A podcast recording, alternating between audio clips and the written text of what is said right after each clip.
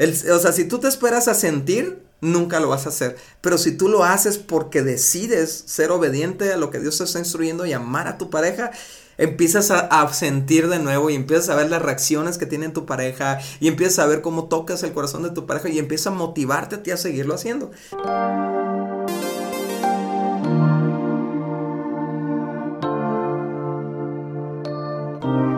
Amigos, ¿cómo están? Somos Dani y Cintia y esto es nuestro podcast Indivisibles. Nuestro podcast tengo que aclarar porque Indivisibles es todo un proyecto que no solamente es el podcast para los que nos están descubriendo, sino también es una, son cuentas de redes sociales, son, es una página que se llama Vivo Alternativo, es un libro que se llama Indivisibles y, con todo esto estamos tratando de fortalecer matrimonios para que sean eh, precisamente indivisibles, ¿no, Cintia? Sí, amigos, ¿cómo están? Espero que estén muy bien y a todos los que nos escuchan por primera vez, que acaban de descubrir este podcast, así como decía Daniel, les damos la bienvenida, les, les recordamos a todos, incluyendo a ustedes, que es muy importante seguir nuestra cuenta en, tu dispositivo donde estés escuchando el podcast, es decir, Spotify o, o, este, o Apple Podcast o Google Podcast, el que sea que estés escuchando si tú sigues nuestra cuenta, este te va a notificar cada que haya un podcast nuevo, un episodio nuevo. Así es, por ahí vas a encontrar un botón que diga suscribir y le vas a picar ahí y entonces ya vas a hacer, este, ya nos vas a ver todo el tiempo. sí, y bueno, hemos estado por varias semanas hablando acerca de un corazón endurecido, ¿no? Eh, creo que ha sido, han sido temas muy fuertes.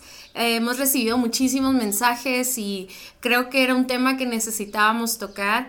Y hoy vamos a continuar con él. Hemos hablado de muchas cosas, Dani, que de alguna manera hemos tocado algunos puntos del tema del día de hoy, pero hoy lo queremos como profundizar y es el, la típica frase de decir, ya no te amo, ¿no?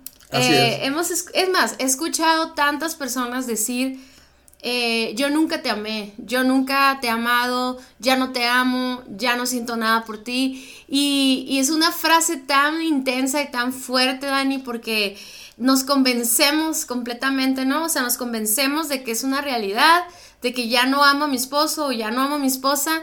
Y entonces eh, ese, esa falta de amor que se necesita para vivir cada día oh, va haciendo nuestro corazón como una piedra, ¿no? Sí, y es como una conclusión a la que llegamos en base a una serie de, ideas, ¿no? Que se nos atraviesan o de sucesos que ocurrieron o, o qué sé yo, ¿no? Pero que nos lleva a ese punto donde ya todo es un fastidio, ya todo es cansado, ya todo no te sabe a nada el matrimonio, pues, y, y está seco, es como, como un río de, dentro de tu interior que se ha secado y que no fluye nada por ahí. Pero algo que es bien importante, Cintia, como, como dejar bien claro, y yo sé que probablemente lo hemos hecho en otros podcasts, pero el amor no es un sentimiento y hay que demistificar eso, ¿no? Hay, hay sentimientos románticos que pueden emerger de nosotros, que, que a, través de ciertas circunstancias o a través de ciertos actos de nuestra pareja sentimos bonito, sentimos bonito en la panza, ¿no? Y, pero el amor no es eso, el amor no es lo que sientes, el amor es un mandamiento para el, de Dios para el matrimonio y por lo tanto es algo que nosotros decidimos hacer o no hacer. Si me explico, es una decisión a final de cuentas el amor, pero es una decisión basada en una instrucción de Dios para nosotros, ¿no? Y lo podemos verlo como lo dice en Juan 15, 12, dice, dice Jesús, este es mi mandamiento. Ámense unos a otros de la misma manera en la que yo los he amado, ¿no? Sí, y algo que quiero aclarar, Dani, es que en el matrimonio se necesita de ese amor, o sea, se necesita amor Um, no el amor, no el amor que es un sentimiento, un romance, también ese se necesita, ¿no? Y, digo, tenemos, tenemos que entender que el amor, el amor que Dios está hablando en este pasaje es ese amor de pacto, de compromiso, de decisión. Sin embargo, en todo el matrimonio se va a necesitar de amistad, de romance, de, de conquista, este, de mariposas en la panza, de provocarnos esa, esa atracción. Todo eso es súper necesario pero podemos vivir sin, o sea, podemos vivir un día sin eso, podemos vivir un día que nos peleemos y no nos caigamos tan bien, podemos vivir por eso, por un tiempo, por unos días, podemos eh, eh, tener carencia de ese amor, pero el amor de pacto es el amor de decisión, el, amor que nos dijo sí hasta la muerte, ¿no? Que nos hizo dar este paso del matrimonio. Y ese amor se necesita todos los días porque somos dos personas totalmente diferentes.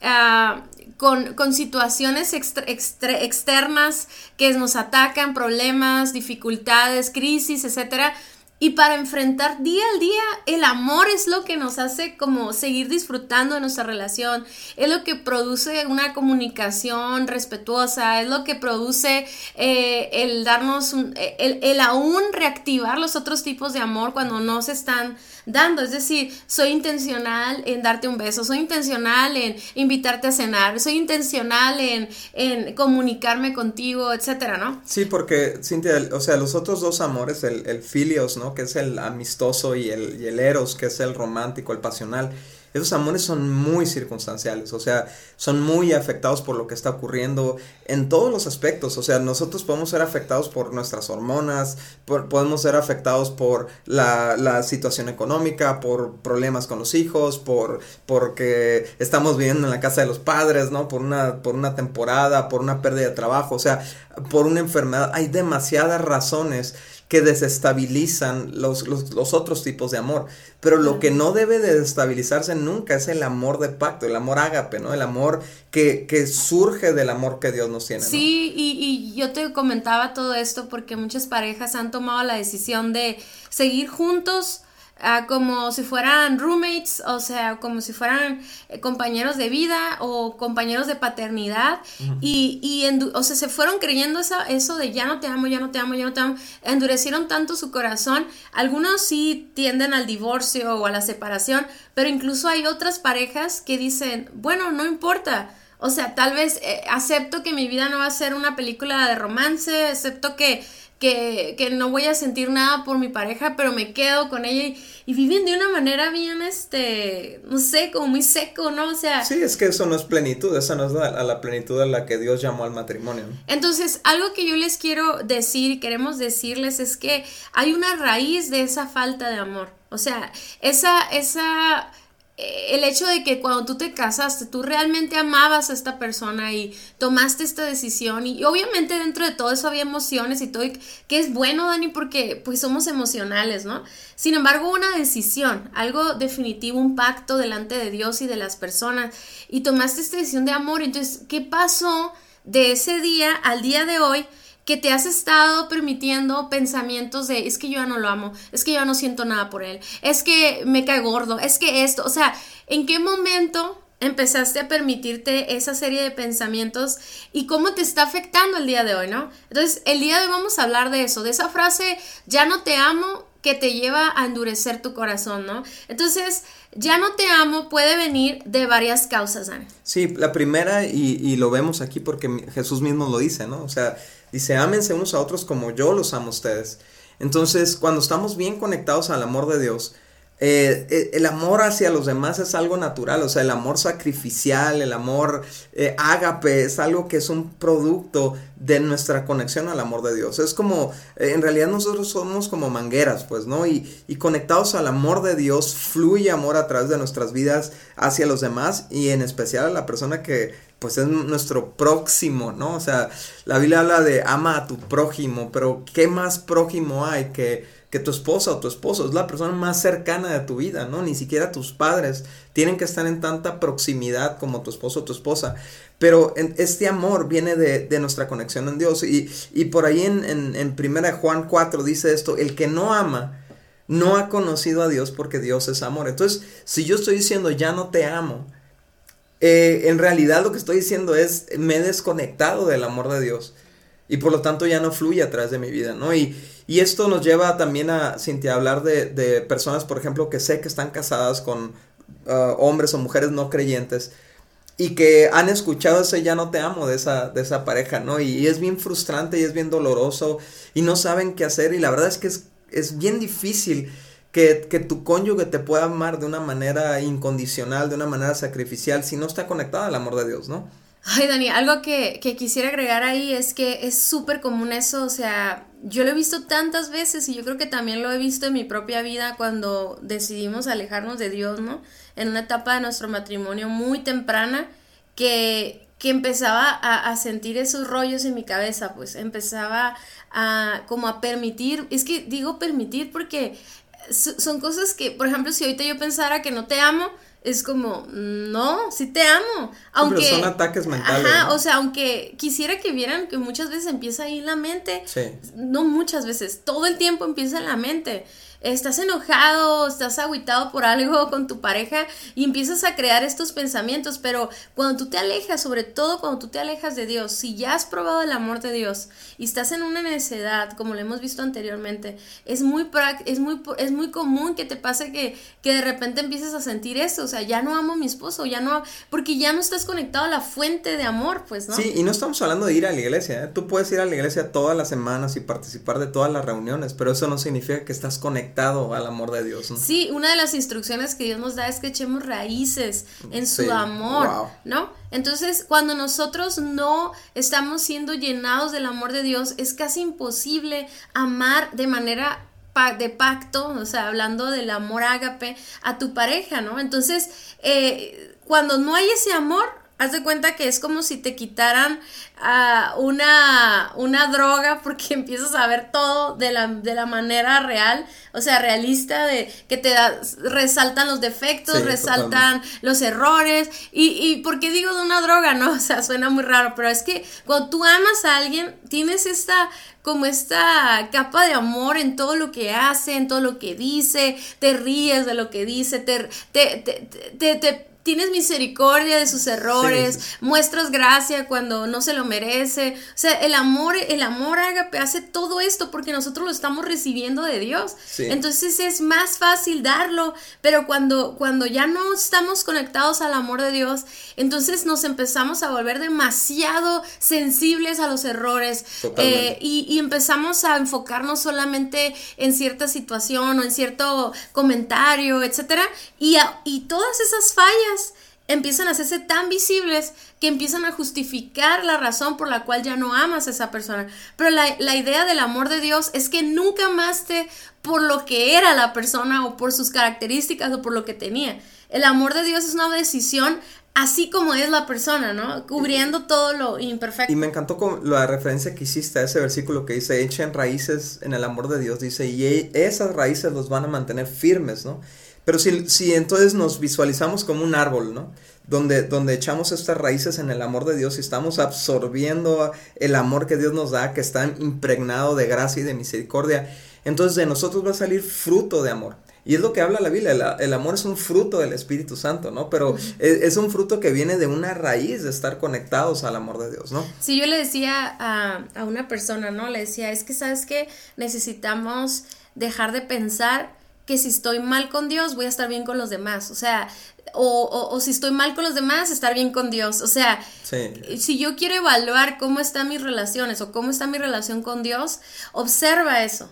¿Cómo tratas a los demás? ¿Cómo tratas a los demás? Y, y, y la realidad es de que si tú empiezas a observar que, que, hay pensamientos de, de odio, de rencor, de, de, desilusión en tu corazón hacia una persona, aunque sí esté actuando de una manera incorrecta y todo, pregúntate primero, antes de tomar alguna decisión, antes de empezar a afirmar un pensamiento, pregúntate cómo está tu relación con Dios. O sea, ¿cuándo fue la última vez que te sentiste en paz con Dios? ¿Cuándo fue la última vez que te llenaste de su amor, de su espíritu, de su palabra? O sea, porque de verdad, o sea, es tan difícil amar de una manera eterna, ¿no? Es una manera permanente hasta la muerte si no tenemos el amor de Dios. que es una fuente inagotable de amor, ¿no? La segunda manera eh, en la que podemos eh, desconectarnos de ese amor o perder el, el, el, amor hasta llegar al punto de decir ya no te amo, es cuando estamos amando a alguien más. O sea, y, y esto tiene que ver, Cintia, cuando eh, tiene que ver con, con, a dónde se está yendo nuestra pasión, ¿no? O sea, Jesús nos amó hasta la muerte, fue, fue, fue todos, toda su pasión canalizada eh, eh, de amor hacia nosotros fue canalizada hasta la cruz, hasta la muerte, ¿no? Pero así nosotros como hombres o como mujeres de repente podemos desviar nuestro amor a otro, a otro destino, ¿no? Y puede ser una ocupación y estuvimos hablando un poquito de lo que era idolatría, ¿no? En, el, en capítulos anteriores de cómo puedes estar levantando otro Dios y, y amando a otra cosa, pero enfatizándolo en este punto, no es un ya no te amo, es que estoy amando a esta otra cosa y, o esta otra actividad o a esta otra persona que, que me está dando de vuelta algo, ¿no? Y me está, me está dando de vuelta sentimientos y me está dando de vuelta este, emociones y me está dando de vuelta. Entonces, comparado con lo que tengo contigo, ¿no? O sea, donde es seco, donde no recibo nada de vuelta, donde, donde nada más estoy pensando cosas negativas de ti, pues parece que lo que a, quien amo es esta persona y a quien no amo es esta otra, ¿no? No sé si me explico. Sí, claro, y, y obviamente ahí empieza la infidelidad de nuestro corazón. Pero nos puede pasar incluso con nuestros hijos, ¿no? Como ya decido no amarte a ti, me voy a desvolcar en mi, en mi amor eh, tal vez mi amor fraternal o mi amor así como de mamá, si lo voy a, me voy a desbocar en, mis hijos o en mis hermanos o, o, en una amiga o en alguien, o sea... O hacia los papás también. Ajá, hacia los papás. No, no quiero decir que eso está mal, sino que empezamos a desviar nuestro corazón hacia otra cosa o hacia otra persona. Y yo creo que eso es muy común que nos suceda. Muchas veces escuchamos esposos decir, es que mi esposa no me pela, no, no, no quiere estar conmigo, siempre está con X persona o con familiares o con los hijos y lo que sea. Entonces, no sé si me voy a entender, Daniel, que no tanto de que eso provocó tu falta de amor a tu esposo o a tu esposa, sino que ahí te refugias para justificar para no amar, para no amar a la otra persona. No sé si me voy a entender, porque yo siento que muchas veces eso es lo que hacemos. O sea, decimos, no pasa nada, estamos bien, no pasa nada. Pero en realidad te estás yendo hacia otro lado y allá, allá estás amando y allá estás tolerando y allá estás disfrutando la vida y todo y estás dejando ese vacío en el amor hacia tu pareja, ¿no? Totalmente. Y, ah, bueno, y luego la parte número tres, Dani, es cuando prefiero mi pecado que a mi pareja. Y este, esta pecado, la palabra pecado es una, una palabra que a lo mejor de repente podemos eh, limitarla solamente a mentir, robar, este, adulterar, lo que sea, ¿no? Pero realmente es cuando nos aferramos a un comportamiento contrario a lo que Dios nos pide, ¿no? Estar fuera de su voluntad o no hacer su voluntad ya es un pecado. Entonces necesitamos entender que muchas veces estamos tan aferrados a, lo, al pecado, o sea, a lo que queremos amar es al pecado, ¿no? Estamos desbocando nuestro corazón al comportamiento cuando en realidad por amor a nuestra pareja o por amor a Dios deberíamos abandonar esa forma de vivir, pero nos hemos creado en una necedad y entonces eh, nuestro amor se empieza a enfriar hacia la otra persona, ¿no? Y, algo así decía Jesús, ¿no? Cuando él estaba advirtiendo sobre los, los tiempos de futuro, ¿no? Y hay una parte de este pasaje que está en el capítulo 24 que dice, dice, abundará el pecado en, por todas partes y el amor de muchos se enfriará. Y es que eso mismo, es que es, bien interesante cómo lo mismo que sucede con nuestra relación con Dios, lo mismo que sucede en el matrimonio, o sea, es lo mismo, muchas veces nosotros estamos tan engañados o tan en, volados, enredados en, en, un comportamiento, en una, en una condición de, incluso de rencor, Dani, o de, o de una aferrarte a una relación que no, que no deberías de tener, o lo que sea, que de repente nos empezamos a, a como a es que no, es que yo ya no amo a Dios, es que yo ya no, ya no quiero nada con Él, ¿no? Pasa con nuestra relación con Dios, que no pase con nuestro matrimonio, ¿no? Sí, y es que, o sea, si lo pones en palabras simples, el pecado te enfría el corazón. O sea, así de, así de sencillo, ¿no? Y esa debería ser una de las razones por las que le sacamos la vuelta al pecado, por las que no eh, solapamos pecado en nuestra vida. O sea, todos, todos podemos cometer un error, todos podemos equivocarnos o lo que sea, pero una cosa es caer y otra cosa es que te guste el lodo. Y otra cosa es quedarte embarrado ahí en el lodo y, seguir en un comportamiento que sabes que va a dañar tu matrimonio y que sabes que va a dañar tu familia, ¿no? Entonces es, es, tan importante que diagnostiquemos nuestro corazón y nos demos cuenta si estamos haciendo cosas ahorita. A lo mejor no hemos llegado al punto de ya no te amo, ¿no? Pero sí, se, estamos en el proceso de llegar a ese punto, ¿no? Y, y la, la, la, cuarta forma, y es de lo que hemos estado hablando en semanas anteriores, es dejar que tu corazón se endurezca por otras, por lo que vimos, por la necedad, por los hábitos, por la, el orgullo, por el rencor, todo eso. Pero eso va petrificando nuestro corazón y el amor deja de fluir. Y me estaba acordando, Cintia, eh, de este pasaje de Proverbios 4:23 que dice, por sobre todas las cosas guarda tu corazón, porque este determina el rumbo de tu vida. Pero en otra versión dice, usa otra palabra interesante que dice, de él mana la vida. Y manar es como cuando, eh, ¿te acuerdas, Cintia, cuando fuimos a un lugar que se llamaba Ojo de Agua, ¿no? Que, que salía borbotones agua de, un, de, un, de la tierra.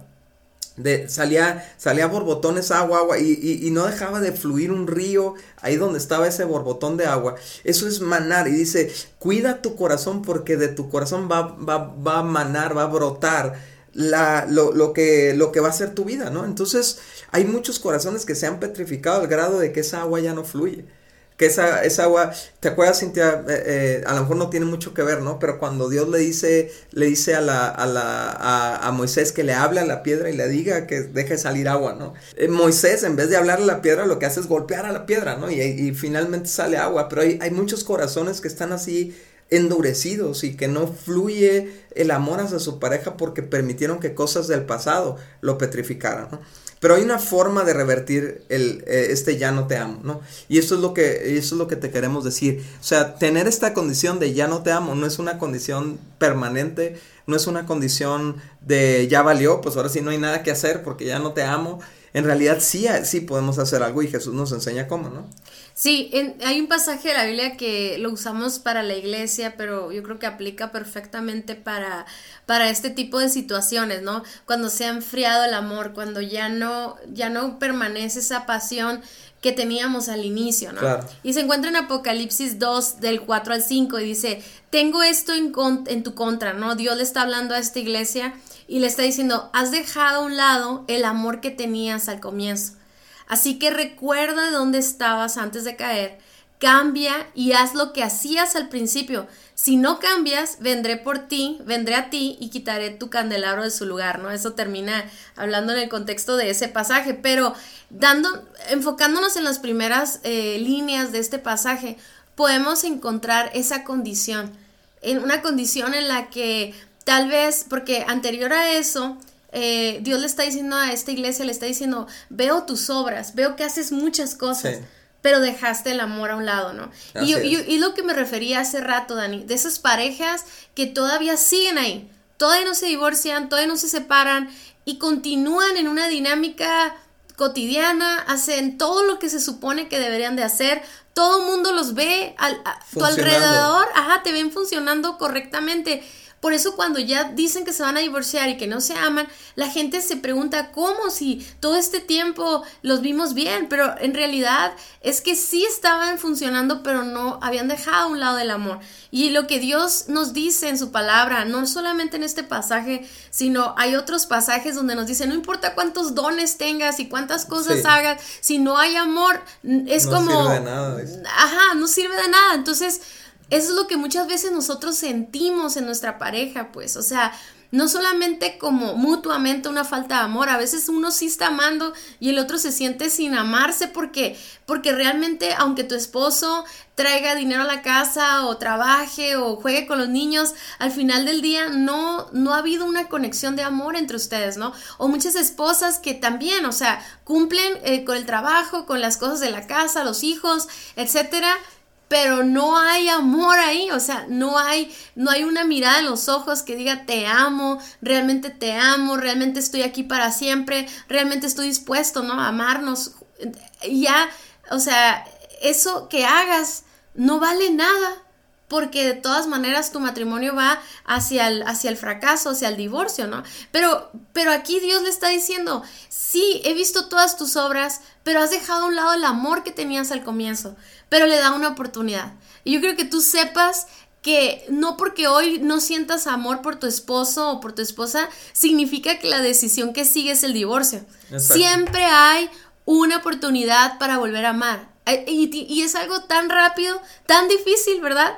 Puedes durar horas y días en tu mente luchando con la idea de volver a amar, pero es tan rápido como una decisión, ¿no? Y, acciones que nosotros tenemos que hacer. Y de este pasaje hemos encontrado tres cosas que podemos hacer para regresar al amor, ¿no? Sí, el primero lo que menciona es, recuerda, dice, ¿dónde estabas antes de caer? Y la verdad es que, no, no sé si te acuerdas de una película, bueno, hay una película que nos gusta mucho que se llama Eternal Sunshine of the Spotless Mind, se llama, ¿no? El eterno resplandor de una mente sin recuerdos, así la, la tradujeron, ¿no? Sale Jim Carrey y Kate Winsley, se me hace que se apellida, y es la historia de una pareja que estaba en condiciones... Eh, deplorables así la pareja, ¿no? Entonces eh, descubren que hay unos laboratorios donde pueden borrarles la memoria de la otra persona de su mente completamente, todo recuerdo de la otra persona, ¿no? Entonces e, ella decide hacer eso y él se entera, entonces él va también a hacerlo, pero mientras le están haciendo el borrado de memoria a él de, de, de los recuerdos que tenía con su pareja, empiezan por los, por los primeros recuerdos. Ah, no, empiezan por los, por los recuerdos más dolorosos y los empiezan a borrar, pero luego se van hacia el pasado y empieza, eh, es como una relación en reversa, pues empieza a ver cómo se empiezan a amar más y más y más y más hasta que están viviendo en una plenitud. Y en ese momento él quiere parar y decir, ya no me borren, ya no me borren la memoria, ¿no? Es, es una película bien fuerte, ¿no? O sea, porque realmente estamos tan en el aquí y en el ahora que se nos olvida cómo inició todo, con qué pasión, las palabras que declaramos en el altar de amor eterno, que prometimos que en la salud y en la enfermedad, en la riqueza y la pobreza, deberíamos de agregar en, en, eh, en, la, en el fluir de los sentimientos y en la sequedad, de todas maneras te voy a amar, ¿no? Este, y, y entonces es tan importante recordar eso porque tu, tu matrimonio no empezó por accidente, pues, fue algo que tú decidiste. Es una decisión, digo, vivimos en un, en un país donde libremente, ¿no? Una, en una este, región donde libremente puedes decidir con quién casarte y así lo hiciste normalmente. Y, y Cintia, inclusive he escuchado gente que dice, pues es que a mí me obligaron a casarme porque quedé embarazada, pero en realidad nunca lo amé. No, espérate, es que es una, es una decisión y en algún momento, si tuvieron relaciones sexuales, es porque en algún momento sentiste algo, ¿no? Exacto. Pero aquí el punto es que te acuerdes de, del punto más alto de tu amor. Y luego, que el número dos, Cintia dice. Arrepiéntete. O sea, yo creo que yo creo que cuando yo he experimentado endurecimiento en mi corazón, lo que lo quebranta es cuando delante de Dios reconoces eh, eh, lo que estabas haciendo mal, ¿no? Sí. Por ejemplo, en el caso de hoy que hablábamos del, del pecado o hablábamos de guardar rencores o permitir el endurecimiento a nuestro corazón, o sea, realmente podemos decir, entiendo que estaba haciendo mal, entonces voy a cambiar, Arrepentimiento es un cambio de mentalidad completo, o sea, de 180 grados. Es, es, ir al lado contrario de donde estabas en ese momento y decir, voy a caminar en una dirección contraria porque te amo, porque, o porque decido amarte, ¿no? Me encanta eso, o sea, me encanta recordar como los primeros momentos que vivimos o las cosas más importantes de nuestra vida donde nos hemos amado y todo y no olvidarlas. O sea, eso debería de ser una práctica de ni que tengamos constantemente como esposos, estar recordando por qué nos amamos, por qué decidimos estar juntos, ¿no? Para no permitir esos pensamientos, para tomar mejores decisiones. Pero, pero para poder lograr eso, primero tenemos que, después de regresar, al punto donde empezamos es arrepentirnos de, de lo que nosotros permitimos. Nosotros, miren, uh, podemos, eh, podemos uh, tener pensamientos de repente, ¿no? Como, es que ya no lo amo, es que ya no me cae bien, es que... Pero tú albergaste esos pensamientos ahí, o sea, tú los mantuviste, les diste rienda suelta, los justificaste, les diste... Y eso es, es, actuar en contra de tu esposo, o sea, en contra de tu matrimonio. Y yo creo que es suficiente como para arrepentirnos y pedirle perdón a Dios, ¿no? Así es. Y lo tercero es, es vuelve a hacer lo que hacías al principio. Y, y me impresiona lo que dice Jesús aquí, ¿no? Dice, eh, haz lo que hacías al principio. No dice, siente lo que sentías al principio. Dice, haz lo que hacías al principio.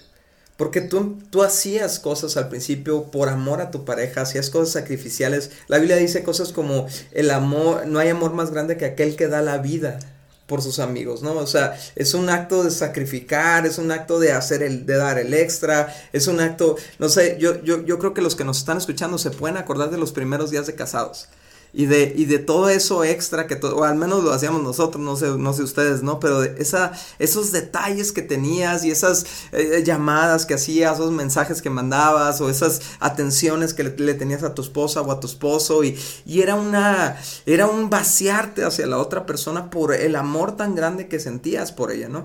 Entonces dice, dice en este pasaje, vuelve a hacer lo que hacías al principio. Y yo les digo, amigos, ¿saben qué? Algo hicieron, amigas también, algo, algo hicieron para conquistar a su pareja. Algo hicieron para conquistar su amor y a lo mejor para ella fue arreglarse para él y, y este, ser, ser cariñosa con él y, y echarle unos ojitos bonitos, coquetos, qué sé yo. Y lo hacías al principio. Y lo dejaste de hacer porque en algún momento te creíste la mentira de que ya no lo amabas, pues. Y, entonces te está, te está diciendo eh, eh, Jesús, sabes que tú puedes volver a hacer lo que estaba al principio. Y lo que hemos aprendido nosotros es que al hacer viene el sentir y no al revés. o sea, si tú te esperas a sentir, nunca lo vas a hacer. Pero si tú lo haces porque decides ser obediente a lo que Dios te está instruyendo y amar a tu pareja, empiezas a, sentir de nuevo y empiezas a ver las reacciones que tiene tu pareja y empiezas a ver cómo tocas el corazón de tu pareja y empiezas a motivarte a ti a seguirlo haciendo. En otras palabras, lo que, lo que vuelve a arrancar el motor es el amor. Y, y Cintia, ahorita me estaba volando la cabeza, es que está, está, bien tremendo eso. No sé si vamos a tener que hacer una conferencia nada más de ese tema, pero, pero me estaba volando la cabeza esto de la otra vez de, de echar raíces en el amor de Dios. Porque Dios nos da frutos pero los frutos son para que otros coman, ¿no? Y, en, los frutos del Espíritu está el amor, está la alegría, está la paz, está la paciencia, está la bondad, está la fe, está la, la, mansedumbre, el dominio propio, pues para que otros coman. De sí, ni siquiera es para ti mismo. Ni siquiera es para ti mismo, es para que otros coman. Y sabes, yo, yo me pregunto en este momento, ¿en, ¿en qué parejas tu pareja se está muriendo de hambre? Porque no, no hay frutos en ti de amor.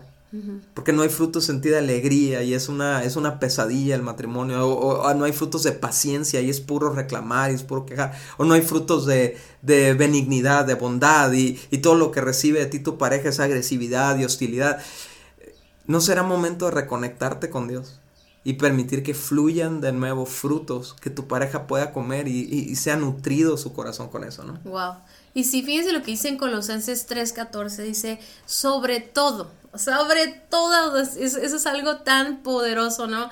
Tan intenso, tan fuerte, o sea, sobre todo, vístanse de amor, lo cual nos une a todos en perfecta armonía, ¿no? Eso es lo que tu matrimonio necesita. Así es. Y tú tienes que hacerlo, no dice viste a tu esposo de amor o viste a tus hijos de amor, vístete tú. O sea, ¿y cómo es ese vestir?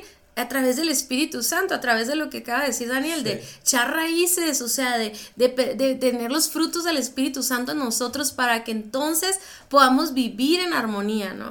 Pero amigo, amiga, que estás pensando que ya no amas a tu pareja y que estás en tu casa escuchando este podcast o a lo mejor vas al trabajo, vas a...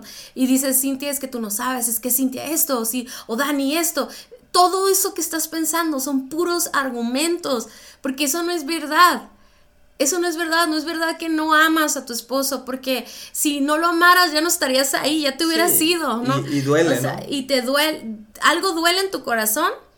O sea, si hay algo, hay un dolor en tu corazón, eh, no es que haya no es que ya no lo ames, es que está herido, es que está lastimado y necesita sanidad. Y sabes que, Cintia, el, el, el, este, como cierra este pasaje, ¿no? Cierra con lo que aparenta ser como una consecuencia de no cambiar, ¿no? Dice, si no cambias, vendré a ti y quitaré tu candelero de tu lugar, ¿no? Y yo sé que esto tiene unos significados espirituales bien profundos para una iglesia, ¿no? Pero también es, es como si Dios nos dijera, te estoy dando la oportunidad de que cambies ahorita antes de que pierdas lo que yo te di y, qué nos dio Dios? Nos dio una esposa, nos dio un esposo, nos dio una familia, nos dio un matrimonio. Y Cintia, yo he visto tantas personas que han llegado a esta condición donde dicen, ya no te amo. Y han perdido, ah, está bien duro esto, pero han perdido a su familia y otros lo están amando. Otros están amando a su esposo, otros están amando a su esposa, otros están amando a sus hijos. Porque ellos cerraron su corazón. Y amigos, les queremos decir, este es el momento.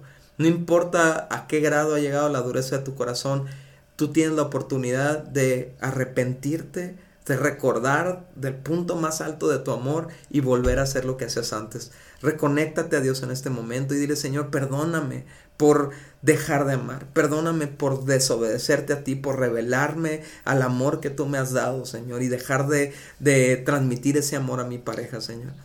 Te pido perdón, Señor, si yo he sido seco en mi amor, Señor, si yo he amado otras cosas o he amado otras personas en vez de amar a quien tú me diste para amar. Hoy quiero, Señor, reconectarme a tu amor, Señor, y que mi, pareja vuelva a comer del fruto del amor tuyo en mi vida, Señor. Te pedimos, Señor, que resucites matrimonio, Señor, que están escuchando esto, Señor. Que resucites, Señor, el amor en persona, Señor, que ya se había secado que ya se había contenido, Señor. toda mentira, todo argumento, Señor, que se han creído, todo engaño, Señor, que ha enfriado sus corazones, Señor, es quitado, Señor, y son libres para volver a amar en el amor tuyo, Señor. Te lo pedimos en el nombre de Jesús, Señor. Amén. Muchas gracias por haber escuchado nuestro podcast. Para nosotros es muy importante escuchar tus comentarios. Síguenos a través de nuestras redes sociales en Somos Indivisibles en Instagram y Facebook. Y también puedes ver todos nuestros contenidos adicionales en nuestra página vivoalternativo.com. Si este podcast fue de ayuda para ti, te invitamos a que lo compartas con otros matrimonios. Hasta la próxima.